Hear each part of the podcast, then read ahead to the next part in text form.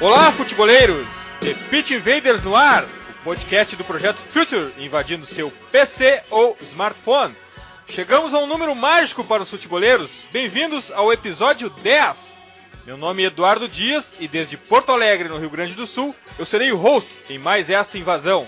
Assine nosso feed no iTunes, ative as notificações e receba o The Pitch Invaders On Demand em seu iPhone ou iPad. Se o seu smartphone é Android, baixe na Google Play o aplicativo da SoundCloud. Também estamos no Stitcher, o maior player de podcasts do mundo. No último episódio, invadimos o canal mais futeboleiro do YouTube, o Copa 90, com Jazz Miranda. Hoje vamos tratar de Portugal, campeão da Euro. Vamos voltar a falar de Libertadores da América e também tentar antecipar um duelo que vai fazer o mundo do futebol tremer. Mou versus Pep. Que época para se viver em Manchester. Para isso, já conecto com meu parceiro de invasões, Vinícius Fernandes, jornalista. Vini, quero te dizer que eu estou muito feliz de estarmos no episódio 10. Fazer o The Pitch Invaders falar de futebol de forma diferente ao que estamos acostumados no mainstream tem sido um prazer para mim. Não, é muito legal. A gente está conseguindo uh, e a gente percebe o retorno, né, de quem está nos escutando, que a gente está conseguindo falar de futebol de uma maneira não tão óbvia assim, uh, fugindo um pouco uh, daquele tema, daquela abordagem normativa e, e assim, sem deixar também a pauta chata, sem deixar ela muito atemporal e sempre trazendo conteúdos interessantes, entrevistados interessantes. Estou muito orgulhoso.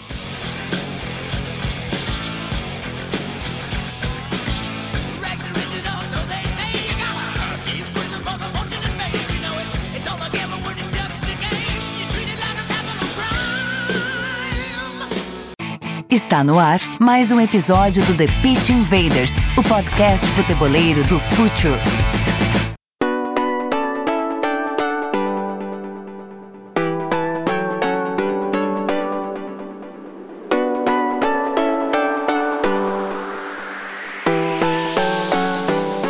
Portugal, campeão da Euro.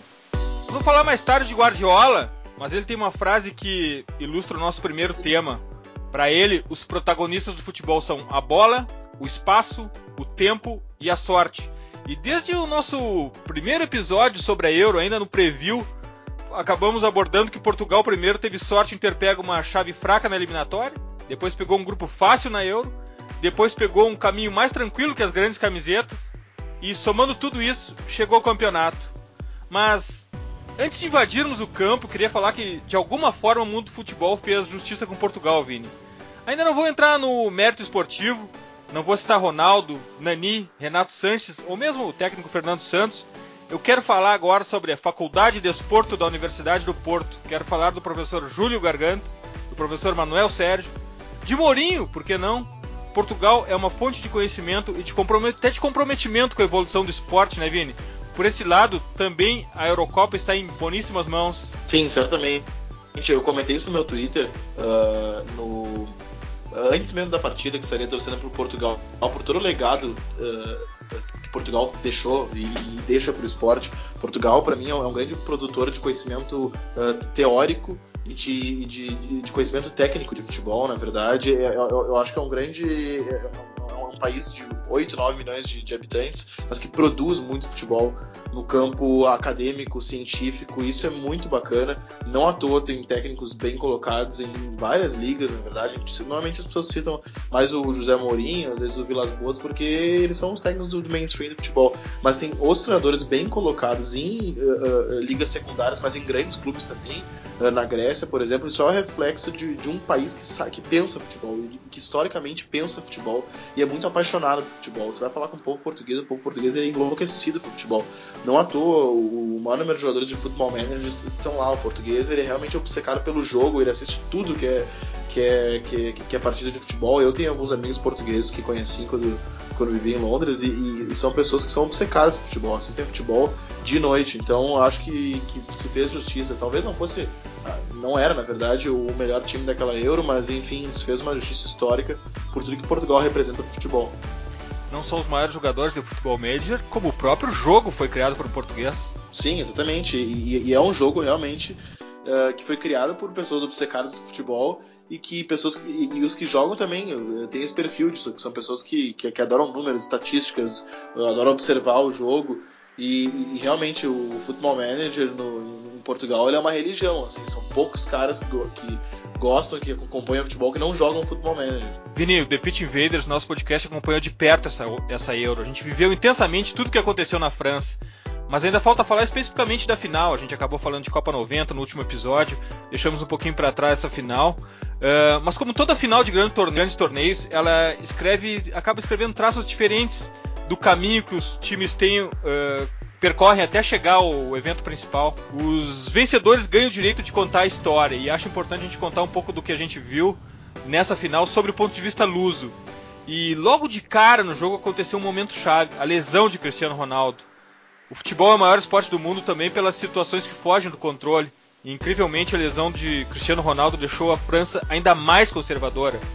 Muito embora Fernando Santos tenha provocado isso ao, ao longo do jogo, colocando o Éder, o atacante do Lille, que na verdade acabou, nunca mostrou nada na, na seleção portuguesa, tirou Renato Sanches, colocou Nani, que já estava esgotado, de Winger, e isso fez toda a diferença. Portugal carregava ainda aquela final, aquela final contra a Grécia nas costas para piorar tudo. Foi uma final fantástica e com um desfecho que a gente vendo agora, a gente já falou da justiça que foi o campeonato, o jogo em si também foi justo, né, Vini? Não, eu achei que ele foi justo. Na verdade, eu acho que sinceramente qualquer um que vencesse naquele confronto eu não gosto de falar em justiça, assim, mas seria condizente com aquilo que, que, foi produzido. A França teve uma bola na trave nos acréscimos, né?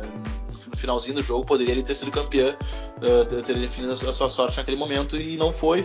Mas Portugal, que me impressiona, me impressionou muito, assim, é que no decorrer da campanha uh, foi um time que, que ganhou muita força mental Uh, muita confiança no decorrer da competição. Se for olhar a primeira fase sem vitórias é, é, e numa, numa, chave bastante acessível, é, é, é era uma equipe bem desencontrada que parecia que não ia chegar a lugar nenhum mesmo. Assim, é, era uma, uma, bagunça coletiva total de um trabalho do Fernando Santos que, que também está tá começando, né, de certa forma, e, e era um time muito desencontrado.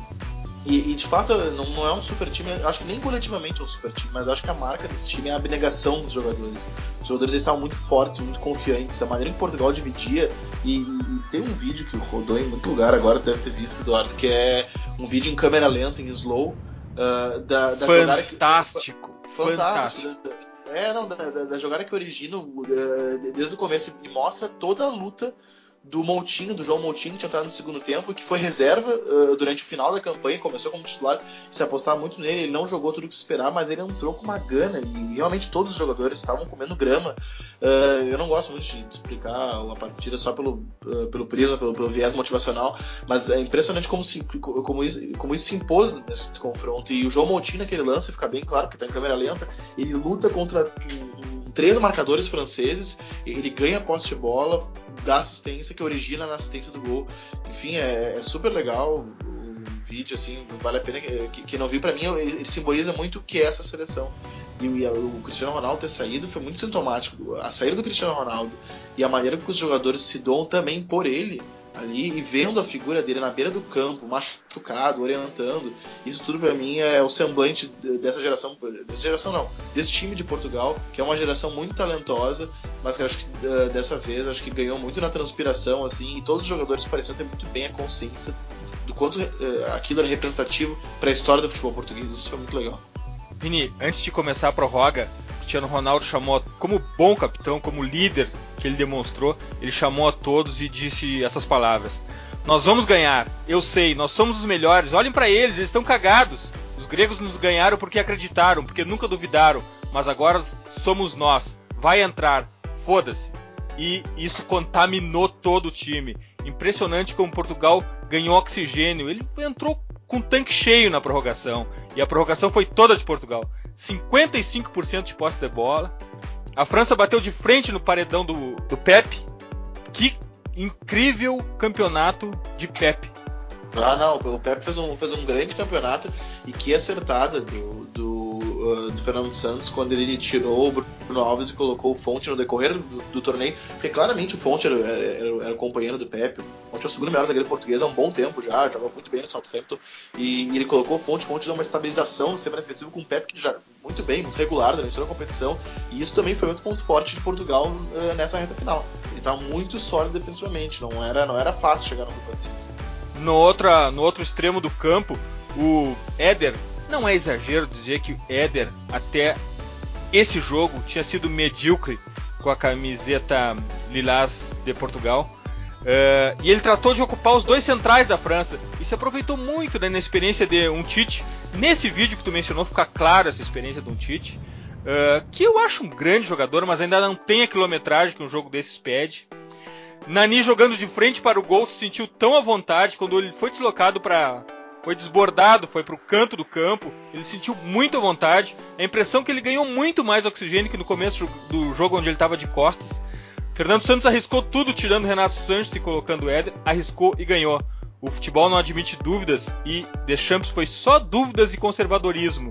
Se no jogo inteiro a gente pode considerar uh, que talvez não tenha sido tão larga a vantagem de Portugal, a prorrogação foi de Portugal, né? Sim, e Portugal, bem que tu disse, a, a, a, parecia estar muito confiante naquele momento e a, e a França realmente estava com medo de perder.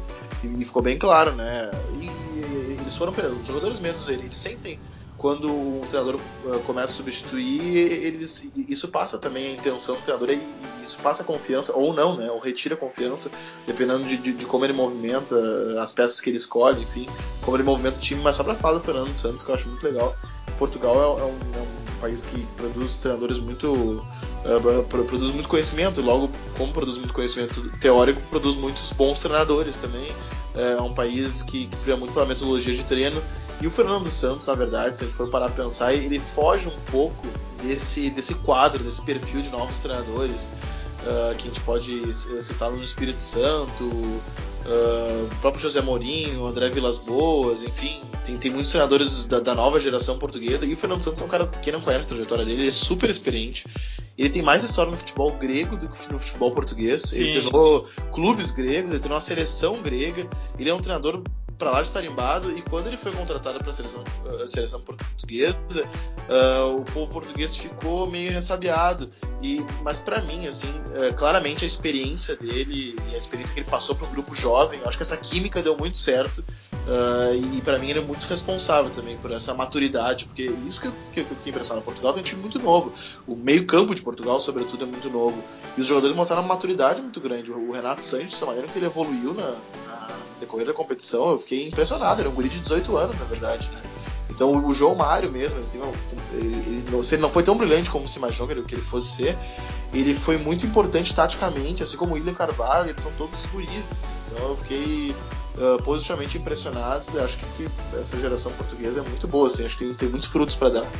Tu tocou num ponto que eu acho importante, que é o seguinte: quando um técnico faz uma substituição, ele pensa na questão tática, ele pensa na questão física, mas ao mesmo tempo, ao mesmo tempo não, além de tudo isso, é também um recado para o adversário e para os seus próprios jogadores. A intenção daquela substituição também é um recado para todos, né, Vini? Sim, exatamente. E, e quando o, o Fernando Santos coloca o Éder, ele, querendo ou não, ele acaba mostrando naquele momento que diz, ele dá um recado pro, pro, pro, elenco. Não, a gente pode vencer aqui, a gente pode vencer agora. Eu não tô botando um bom batedor de pênalti, eu tô botando um cara forte, uh, inexperiente, inclusive, talvez pro, pro, pro padrão de um, de um, grande jogo internacional, né? Mas tô colocando um cara forte, um cara rápido, de contra-ataque, porque eu acredito que eu posso vencer agora, não tô colocando um batedor de pênalti. Isso passa muita confiança nos jogadores.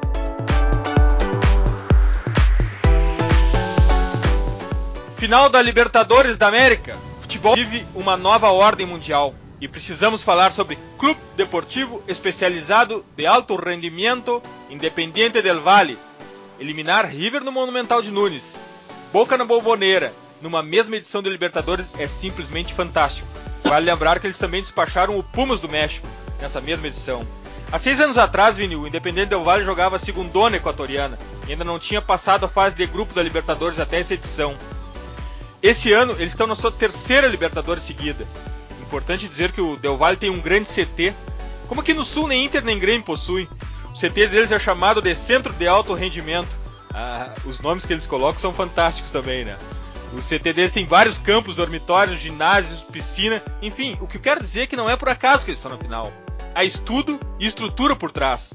O técnico uruguaio, Pablo Repeto, por exemplo, está há quatro anos no clube. Não, é verdade, é sempre mais por exemplo, um clube de massa, até não precisa nem, é, ser Equador, por exemplo, para o Média uma Liga de Quito, para o Barcelona, de Guayaquil, se investir tanto na estrutura, é, às vezes até preterindo grandes contratações. E, a verdade é que é um clube que vem pensando a longo prazo há um bom tempo. É, eu vou estar sendo demagogo se eu, se eu te disser que eu sabia já há dois anos que isso poderia acontecer. Não, mas agora lendo a, tra a trajetória, a gente, a gente tomando conhecimento da trajetória Independente Del a gente percebe que não é por acaso, de fato. Que, que é bem que tu disse, não, não, não, não foi obra do acaso. É um clube que vem investindo no futebol de base, principalmente, vem investindo na captação de, de jogadores, vem investindo na estrutura física, como tu disse, eh, construindo um CT, e, e esses não são investimentos que, que eles aparecem logo ali na frente. Tem que ter muito peito para te investir num, num CT, para te gastar, sei lá, eh, metade do orçamento anual de um clube num CT. Isso é, é, é muito difícil, principalmente os padrões brasileiros de, de grandes clubes que com muita cobrança da torcida uh, pelo imediatismo, né, pelo resultado de momento. E acho que é muito legal o Independente Del Valle estar nessa, nessa, final por tudo que representa, né, que representa a ciência do futebol sul-americano, de tanto histórico, de, de, de, empirismo e tal. Acho, eu fiquei super feliz, na verdade, com essa. Apesar de ter eliminado o Boca, seria muito legal ver o futebol argentino contra o futebol colombiano, duas, dois times de massa. Eu fiquei super feliz com a partida que fez na, na quinta-feira, Independente Del Valle da Bombonera. Dentro de campo, Júnior Sornosa que nenhum time teve a humildade de vê-lo no Pachuca, jogou o que não havia jogado na partida de ida. Brian Cabeças foi fantástico de novo e José Angulo, que joia lapidada, lapidada pelo próprio Del Valle, mostrou que se tem espaço é um jogador fantástico, de classe mundial e tem provado isso jogo a jogo, né, Benin? Sim, o, o, o Cabeças e o, e o, Angulo são jogadores muito promissores, né? O Julio Angulo também ele é bom jogador, ele é um pouco mais velho, tem 26 anos. Uh, mas esses dois uh, citados antes, assim como o, o zagueiro Mina, que tem, já, já tem uns 24, 25 anos, pelo que eu tô vendo aqui, time que todos os jogadores citados, eles, eles vêm trabalhando há alguns anos já no time, assim, não caíram assim de paraquedas. Assim como o treinador. Então é aquela coisa, uma ideia, um modelo de jogo aprimorado por quatro anos, é aquilo que eu comentei ontem no, no, no ontem é bom, né? Porque o nosso, nosso podcast a pessoa pode estar ouvindo é mês que vem, mas enfim. Uh, assim, assim como eu comentei pós-jogo, no meu. Depois da eliminação do, do, do, Boca pelo Del Valle, eu comentei no meu Twitter: quatro anos faz, faz efeito. Até o que é medíocre, o, o que é ruim em quatro anos se aprimora. Né, e causou uma certa polêmica ali, algumas pessoas uh, contestando e discordando, mas essa é uma posição que eu tenho. Eu acho que repetição ela aprimora até o que inicia ruim. E essa é a verdade, isso, isso é uma. Isso para mim é muito lógico. Mas é, é muito, isso se vê muito pouco no futebol brasileiro. Então, quatro anos com o mesmo treinador, com a mesma filosofia, e o treinador muito alinhado com a filosofia do clube, né? Que, que é, um, que é um clube que, que investe uh, em jogadores de base. Uh, o resultado chega, na verdade. O resultado chega e poderiam ter chegado na final, mas é um grande mérito. Ele ter, o fato de ele estar na final, ter eliminado Boca e River, pra mim já é épico. Assim. Esse Del Valle não foi favorito contra o River, nem contra o Pumas, tampouco contra o Boca. E não será de novo contra o alucinante Atlético Nacional. Mas não se duvida de mais nada deles. Há um elemento fundamental no futebol que não se identifica nos scouts. É a confiança. E confiança é o que não falta a esse time, né, Vini? Não, é verdade. O, o tu, tu, comentou que ele não era favorito para nenhum dos confrontos às oitavas, ele era favorito passar de fase também. Ele passou de fase. A verdade é essa. Ninguém nunca esperou nada desse, desse clube, principalmente porque pouca gente conhecia ele. Né? Uh, talvez a, a, não ser o pessoal que, que, acompanha a Libertadores com mais afinco desde o início e acompanha o futebol equatoriano, o resto realmente não, não, não conhece, mas é um time muito organizado e disciplinado por um cara que aparentemente é um grande treinador, tem, tem 42 anos, o, o Pablo Repeto, uh, já tinha feito uma campanha de destaque no, no Defensor e, e, agora faz um trabalho a longo prazo muito interessante no Del Valle é um desses caras para a gente ficar observando. Uh, a gente tem ouvido falar muito desde que começou a se pensar na final que chegaram dois underdogs na final, mas é preciso esclarecer antes de tudo: o Atlético Nacional de Medellín é um grande time, já foi campeão da Libertadores, tem 15 campeonatos uh, colombianos. Quando ele foi campeão da Libertadores em 89, eu como colorado lembro muito desse ano, pois marca uma derrota histórica do Inter na semifinal contra o Olímpia, em que todos ficaram com a sensação de que se passássemos seríamos campeão. Quando na verdade isso seria impossível. aquele Atlético Nacional estava turbinado pelo dinheiro da cocaína. Em 95 ele acabou chegando à final de novo, já sem Pablo Escobar, e no fim da era do narcotráfico, chegou à final de 95 e acabou perdendo para o Grêmio. Outro ponto que tem que deixar muito claro para esse Atlético Nacional é que ele é um case de sucesso esportivo. Hoje ele é uma empresa, tanto que o nome dele ele foi rebatizado como Atlético Nacional SA. Seu presidente é Juan Carlos de la Cuesta, também dono da patrocinadora Postobon. Dinheiro que não falta lá, e apoio também não. O clássico Atanásio Giliardot vai estar copado com 44 mil verdolagas apoiando. Mas dentro de campo, Vini, toda reverência a Miguel Borja, 23 anos, 1,83m, apareceu no Cúcuta em 2011, passou pelo Livorno da Itália sem fazer nenhum gol. Ano passado fez 10 gols pelo Santa Fé e agora 4 gols nas semifinais. Mais que isso, Borja já fez 26 gols em 26 jogos esse ano. 22 no Courtois o time que ele se encontrava antes, e quatro com o Atlético Nacional. Sabe jogar de costas, sabe jogar fincado entre os centrais e sabe jogar de winger pelo lado. Que jogador fantástico, hein, Vini?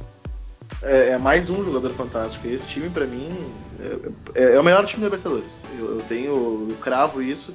Time que não sofreu gols, não pegou uma chave tão fácil, não sofreu gols na primeira fase. Isso é muito expressivo. Ele ganhou cinco jogos e empatou um.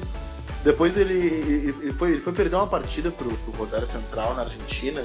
E quem viu a partida, ele amassou o Rosário Central uh, em Rosário, um gigante arroito que é muito difícil jogar. Ele espremeu o Rosário. E o, a partida da volta, que eles quase foram eliminados em, em Medellín, teve um pênalti completamente inventado uh, no começo do jogo, acabou determinando a partida, na verdade. A partida ganhou um grau de dramaticidade que eu acho que ela não ganharia porque o time do, do Atlético Nacional ele, ele sobra tecnicamente na, na, comparação com os outros e são muitas opções. São muitas opções. O, o Reinaldo Rueda, que é um excelente treinador, é um treinador muito experiente, tinha treinado a seleção de Honduras na última Copa, depois uh, treinou já a seleção equatoriana, já em outros momentos. É um, é um, é um cara, um colombiano muito competente. Ele tem muita opção ofensiva. É, e, e para mim, assim, é, tem tanta opção ofensiva quanto os grandes clubes brasileiros. Aqui, quanto o Atlético Mineiro, uh, quanto o Palmeiras. Assim, ó, só a gente citar tudo bem pra frente. Ele tem no elenco dele. Ele tem o Borja, já citado, que é um excelente centroavante. Ele tem o Ibarguen. Ele tinha o Copete, que foi pro Santos. Uh, ele tem o Marlos Moreno, que é muito promissor. Uh, ele tem o Berril, que é um excelente jogador, tá vendo uma, uma, grande Libertadores. Dele tem no meio de campo, ele tem o Guerra. E para mim tem uma dupla de volantes que é a melhor do continente. Que é, que é Pérez e Alexandre Merria. Pra mim, essa dupla de volantes ela, ela, ela, ela, é chave. E o Pérez joga muito bem, assim, sobretudo o Pérez. Tanto que até ele tava cotado para ir pro, pro Sevilla, que nós, que nós já, já comentamos. O Merria não ficou, foi pro Leão. Mas enfim, é um, é um, time que toca muito, muito bem a bola. Uh, tem, tem uma filosofia de futebol já remanescente do, do Osório. Uh, e só o, o Rueda deu, deu sequência e acelerou um pouco. Eles são um time um pouco mais intenso que aquele, que aquele time do Osório. É um time que está sempre se aproximando e buscando gol, mesmo quando o resultado é a seu favor. No jogo contra o São Paulo, o, o jogo estava né, bem simples e acessível, porque eles resolveram uh, logo de cara a, a partida. Eles tomaram gol do São Paulo mas logo depois viraram, e mesmo assim estão atacando, buscando gol, tocando. Eu, eu, achava que ele era favorito contra o Boca e sigo achando que é favorito contra o Del Valle. Não vou mais duvidar do Del Valle, não cometeria mais este erro, mas o time do, do Atlético Nacional, é, para mim, é de longe o melhor time nessa competição. E Guerra é o MVP dessa edição da Libertadores? Ah, eu acho que é de se pensar, assim. Ele, pra mim, ele fez. Ele é o melhor cara da primeira fase. antes antes da parada, com certeza. É, exatamente isso que eu ia dizer. Antes da parada, com certeza. Mas esse time é tão bom, tem tanto recurso, que o Guerra é banco. E, e, o, e o Rueda promove o, o, criminalizado no Brasil, rodízio, né? Que aqui no Brasil foi tão criminalizado por treinadores que, que, que tentaram implantar isso. Que no Brasil é proibido. É, no Brasil é proibido. Enfim, foi denominado rodízio, mas uh, eu nem gosto muito desse termo. São caras que rodam o elenco porque sabem da qualidade do elenco e que, que o jogador não, não, precisa necessariamente se limitar a uma função, por exemplo, ou, ou entendem que tem jogadores que são bons para determinados jogos. Sabe? O Guerra, por exemplo, quando o Atlético Nacional precisa do resultado, vai ter a bola 70, 80% do tempo do jogo, o Guerra é um jogador para isso. Agora, quando ele vai jogar no Morumbi, por exemplo, quer soltar o time, pô, ele bota o Marlos Moreira, o Berril na ponta, eles são mortais. Eles são, eles são mortais e é, é um time com muito recurso técnico. É um dos melhores times, se não o melhor hoje do continente. Falou em Reinaldo Rueda. É, ele foi técnico da seleção equatoriana por seis anos e ele é muito responsável pela evolução do futebol sobre ele, uma curiosidade sobre ele, é que ele é formado em educação física na Alemanha e fala fluentemente o alemão. Nada por acaso, né? Técnico com formação, clube gerido como empresa, ótima prospecção. O futebol de, de, fato vive o nascimento da era do conhecimento e do estudo. Quem não se ligar nisso vai ficar para trás e achando que Del Valle e Atlético Nacional serão os underdogs de sempre. Não, eu, eu, eu, comentei isso já, é muito triste, né? Mas eu tenho quase certeza. Vamos, vamos, vamos deixar isso bem gravadinho, porque, porque gente, nós vamos cobrar isso no nosso podcast, sei lá qual número, espero que 60, 70, lá por janeiro uh, de, de 2016. Eu tenho certeza que nós vamos ver em alguma mesa redonda, de algum canto do, do país, alguém dizer que os principais rivais dos brasileiros são os brasileiros sem menor conhecimento dos e aí já, já faço uma, uma crítica aberta mesmo à, à, crônica esportiva, sem o menor conhecimento de quem são os, os, outros adversários e o Brasil mais uma vez sequer chegando à final. Uh, enfim, vão dizer que são underdogs, mas são uh, que, que, que, sigam dizendo que são underdogs, porque são times que trabalham, que têm um trabalho consolidado. E tu falou do, do Rueda, até não sabia dessa formação dele na Alemanha, mas ele é um cara que é, é muito curioso. Ele, ele, é o primeiro clube que ele treina, na verdade. Ele treinou a seleção sub-20 da, da, da, Colômbia, uh, e daí, na, na, verdade, pelo que eu posso perceber, ele, ele teve algumas passagens muito breves para alguns clubes, mas ele, ele, passou a carreira dele, se consolidou tendo seleção. Começou na, na, nas seleções de base da Colômbia, foi, depois foi para Honduras, depois para o Equador e agora ele volta à Colômbia. É um cara muito preparado, assim. É, é, é, como tu disse, as, as coisas não acontecem por acaso. Quem olha futebol, quem acompanha futebol, não se, é, se, surpreende sim, mas surpreende menos, na verdade. Né? O problema é que quem analisa futebol vendo dois times, três times. Vini, Estamos vivendo o nascimento da era do conhecimento e do estudo no futebol? No Brasil, talvez a gente, esteja vendo o nascimento. Em alguns lugares, nem tanto, assim. Uh, se for olhar em Portugal, por exemplo, que a gente citou, uh, eu, eu, mesmo já fiz cursos com caras aqui no Brasil que estudaram, sei lá, 10 anos atrás em Portugal, sabe? Num período em Portugal já, há 10 anos, Portugal já tinha uma estrutura bem consolidada. Mourinho estudou há mais de 10 anos em Portugal. Já, já se pensava futebol de, de maneira muito consistente nesses países, né? É, e, e, não só na Universidade de Porto, a Universidade de Porto a gente cita muito porque, enfim, pessoas de destaque saíram de lá, e não só destaque no futebol, também, o falou de Júlio Garganta, pessoas de destaque uh, na, área de conhecimento uh, técnico né, e, e do, do, campo teórico de pesquisa de futebol, mas a Universidade de Lisboa também produz uh, muito conhecimento, enfim, agora a Alemanha, né, a Alemanha está tá, tá pensando muito em formação de jogador, Uh, e, o Brasil, enfim, se não, se, não, se não entrar nesse rumo, se não levar isso a sério não perceber a importância disso, seguindo o empirismo, a tendência é, é, é cair e ficar cada vez mais num, num patamar de coadjuvância né, no futebol, infelizmente.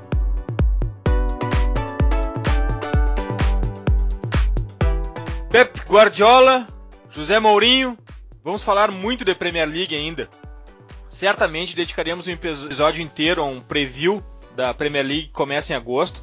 Mas precisamos falar sobre o que vai acontecer em Manchester esse ano, Benny. Pep Guardiola e José Mourinho se encontram novamente. José Mourinho já tem experiência do Chelsea, já viveu em Londres, já conhece a Premier League. Pep chega num novo país, numa nova liga, uma liga muito tradicional, especial e diferente das que ele atuou. Uh, Special Washer One leva vantagem, né? Eu acho que ele é uma, uma vantagem inicial, uh, na verdade, menos porque o Guardiola não conhece a cultura local, mas mais porque, uh, pelo que o Guardiola preconiza e gosta de implantar nos, nos seus, nos seus nos clubes que ele, que ele dirige. Acho que não é tão fácil. Por exemplo, no Bayern de Munique, quem não lembra, na primeira partida, nas, nas, primeiras partidas dele, uma delas foi contra o Borussia Dortmund, do, do então técnico do Borussia Jürgen Klopp, na final da Supercopa da Alemanha, e o, e o Bayern foi derrotado, jogando muito pior do que o Borussia, e perdeu aquele título. Então eu acho que vai ser normal primeiro esse, esse choque. Muito embora o Manchester City, para mim, seja o time mais pronto para o Guardiola inclusive com, com jogadores que, que, que, mais acho que se adaptam a esse estilo dele. Até porque com o Pellegrini, por exemplo, jogava com futebol de muita valorização de posse, de na verdade não, não tanto valorização de posse, mas, mas de aproximação, de triangulação. Só que o Guardiola, é, essa é a essência do trabalho do, do, Guardiola, né? Quem já leu o livro dele sabe disso. É, é, é um jogador passando, já pensando em oferecer um passo de retorno. Então é, é, é algo que não, que não tá.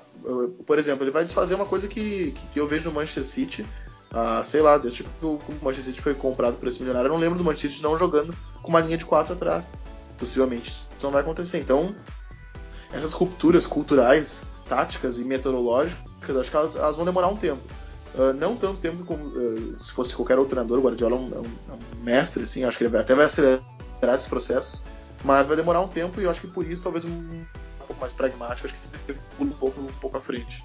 É, eu quis te provocar falando sobre o ambiente, sobre a cultura da Premier League, dizendo que o Special One leva, o Zé Mourinho leva uma vantagem uh, em relação ao Pepe, mas se a gente for para dentro de campo, Guardiola já pega um time pronto, enquanto que Mourinho vai ter que começar do zero, né? É, o, o time, mas o do City eu acho que ele, ele é pronto em termos. Ele, ele tem uma estrutura que joga junto há mais tempo. Acho que isso sim. Eu, eu, acho que esse time do Manchester United vem contratando grandes, grandes peças há, há, alguns anos, assim.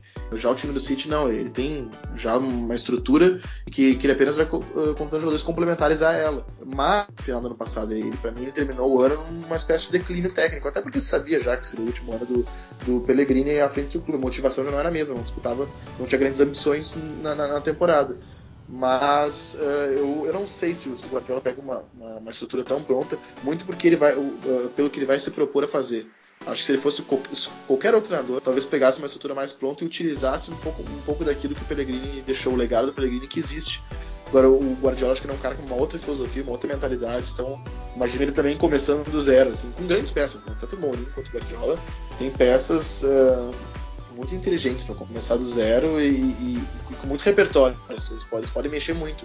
Tanto o United quanto o City, mas acho que mais City tem, tem elenco para time jogar como tu quiser. Assim, é, é, oferece um repertório incrível. Dicas futeboleiras.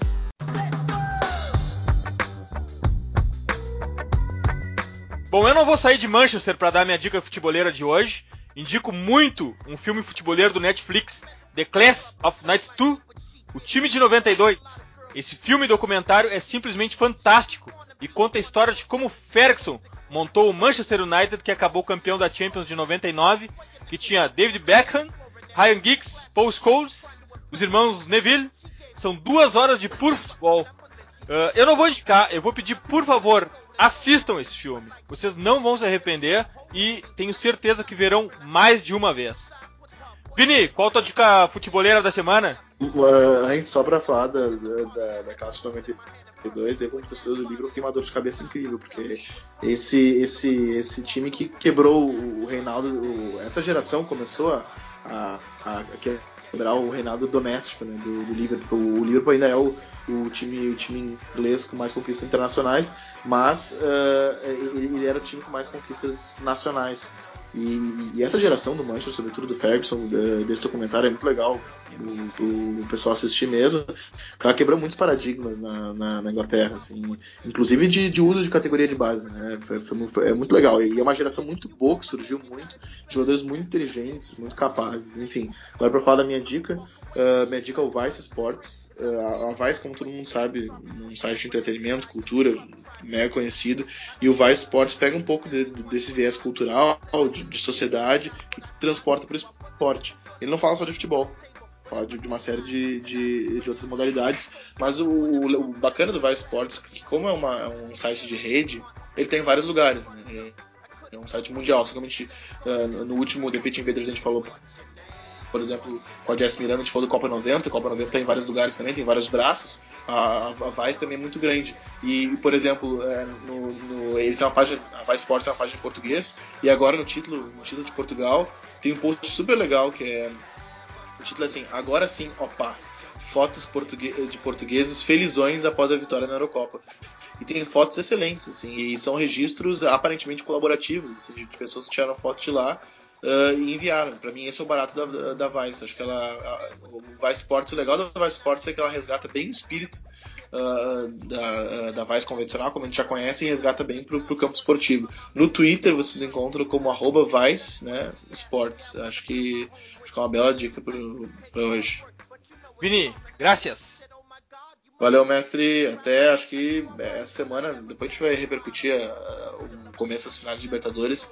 Mas acho que teremos um confronto muito legal de, de duas ideias diferentes de futebol, uma mais ofensiva, de, de trabalho de posse, outra mais reativa, mas acima de tudo, como tu disse, duas iniciativas de futebol que mostram que as coisas não acontecem por acaso. Tô, tô muito feliz com essa final.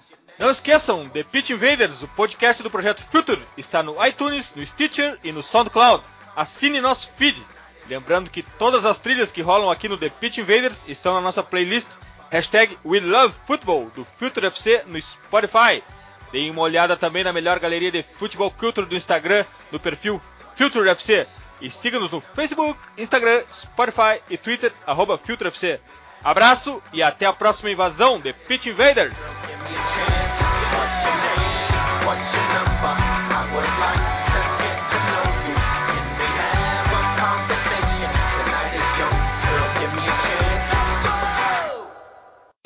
Você ouviu The Pitch Invaders. Siga nossos perfis.